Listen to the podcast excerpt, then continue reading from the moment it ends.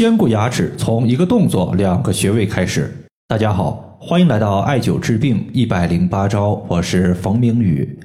有一位朋友，他和我留言说，我的牙齿不太好，吃点凉的或者是热的会导致牙痛，有两三颗牙稍微有点晃动，我自己不太想拔牙，因为我知道一拔牙，周围的两三颗可能都没有之前那么坚固。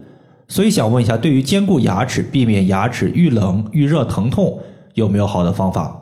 在去年过年期间，我右侧下牙的一个智齿有点晃动，并且我小时候呢喜欢吃糖，刷牙不到位，导致这个智齿呢被虫子给吃掉了一部分。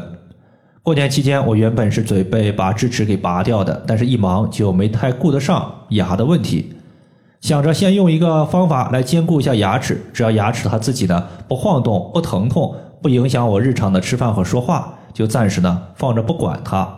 当时呢，我就用了一个动作两个穴位，坚持到现在，过去了三四个月的时间，发现原本有些晃动的智齿已经越发坚固了，完全不影响日常的生活。所以到目前为止呢，智齿也就没有去拔它。具体的方法呢，就是动作上厕所小便的时候，上下牙咬紧。穴位一共是两个：足三里穴和太溪穴。首先呢。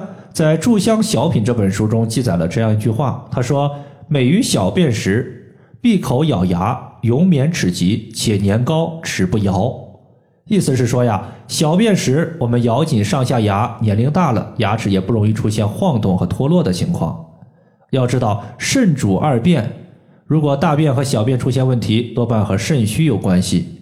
肾气的闸门一开，小便就开始外泄，再加上齿为骨之余。在中医看来呢，牙齿属于是骨骼的一部分，是我们骨骼外在的延续。要知道，中医认为肾主藏精，肾里面它收藏了一种精华物质，叫做肾精。肾精它可以化生为水。我们在啃大骨头的时候，骨头中间会有一些骨髓，那么骨髓它是滋养骨骼、促进骨骼生长发育的物质。肾精无法转化为水，那么骨髓不足，那么自然作为骨髓外在延续的牙齿就会容易出现脱落或者是晃动的情况。所以归根结底呢，补肾气它就是在兼顾我们自身的牙齿。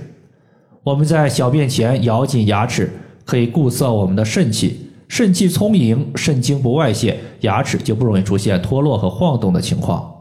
如果说你在咬牙的基础上想要再来一个更高难度的动作，也可以，比如说男性，你在咬牙的基础上踮起小尖再进行小便；女生的话，你可以两只脚的大拇指和第二脚趾用力抓地，然后的话咬紧牙关之后再进行小便，兼顾牙齿效果呢，其实是一样的。从穴位的方面来讲的话，太溪穴作为肾经的原穴，是肾原动力的发源地，有补益肾精的效果。肾精充盈可以兼顾牙齿，避免牙齿过早脱落。同时，肾其华在发，肾精充盈的朋友，他的头发也不容易出现过早的花白以及脱落的情况。我记得有一次，一个广东深圳的家长和我留言，说自己的孩子今年高三，发现孩子呢有手淫的情况，孩子的头发成片成片的掉。最开始呢，孩子的头发是非常浓密的，去剪头的时候还得做一下软化才行。现在呢，孩子的头发特别的稀疏，前额都秃了。想要缓解脱发，不知道该怎么办。这位家长呢，在治疗期间，一些中医、西医的方法用了很多，包括黑芝麻，都是成袋成袋吃的，但就是不见效。因为孩子呢，现在已经高三了，学习压力非常大，时间非常紧张。对于孩子的情况呢，我一共是给家长推荐了三个穴位，分别是百会穴、劳宫穴和太溪穴。黑芝麻炒熟打粉继续吃，但是给孩子提出一个要求，就是不能睡懒觉。当自己感觉控制不住手淫的时候，要握拳，然后的话用中指掐按我们的手心儿。其实它掐按的部位就是劳宫穴的所在。劳宫穴它可以清心火，避免心情亢奋，避免我们自己控制不住去进行手淫这个动作。对于肾亏所导致的脱发，我们不仅需要补肾精，还必须从源头上截断手淫的情况才可以。今年在刚过完年那一会儿呢，这位家长就给我留言说，孩子的手淫情况已经彻底的戒掉了，成片脱发的情况也消失了，就是脱落的头发还没有彻底长出来。不过呢，能做到这一步，家长也是比较欣慰。上述的三个穴位呢，百会穴它是在头顶，用的是头部耳朵艾灸器；手心的劳宫穴和脚踝的太溪穴，它是用的手持一点八厘米的石墨艾条进行艾灸。如果时间紧张，也会在这穴位之上绑一个大号的玄磁灸。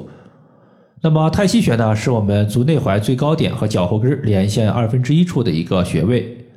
太溪穴它是以滋补肾精为主，肾精它其实是由气血生化而成的，因为精血可以相互转化，血液多的时候，那么血就转化为肾精。血液少的时候，就由肾精转化为血液。想要彻底的补足肾精，就必须使我们的身体气血充盈。而脾胃作为后天之本、气血生化之源，我们艾灸胃经的足三里穴，能够促进胃对于食物的消化，有助于气血的生成。足三里穴，当我们屈膝九十度的时候，膝盖骨外侧会有一个凹陷，从这个凹陷往下三寸，就是足三里穴的所在。以上的话就是我们今天所要分享的主要内容。如果大家还有所不明白的，可以关注我的公众账号“冯明宇艾灸”，姓冯的冯，名字的名，下雨的雨。感谢大家的收听，我们下期节目再见。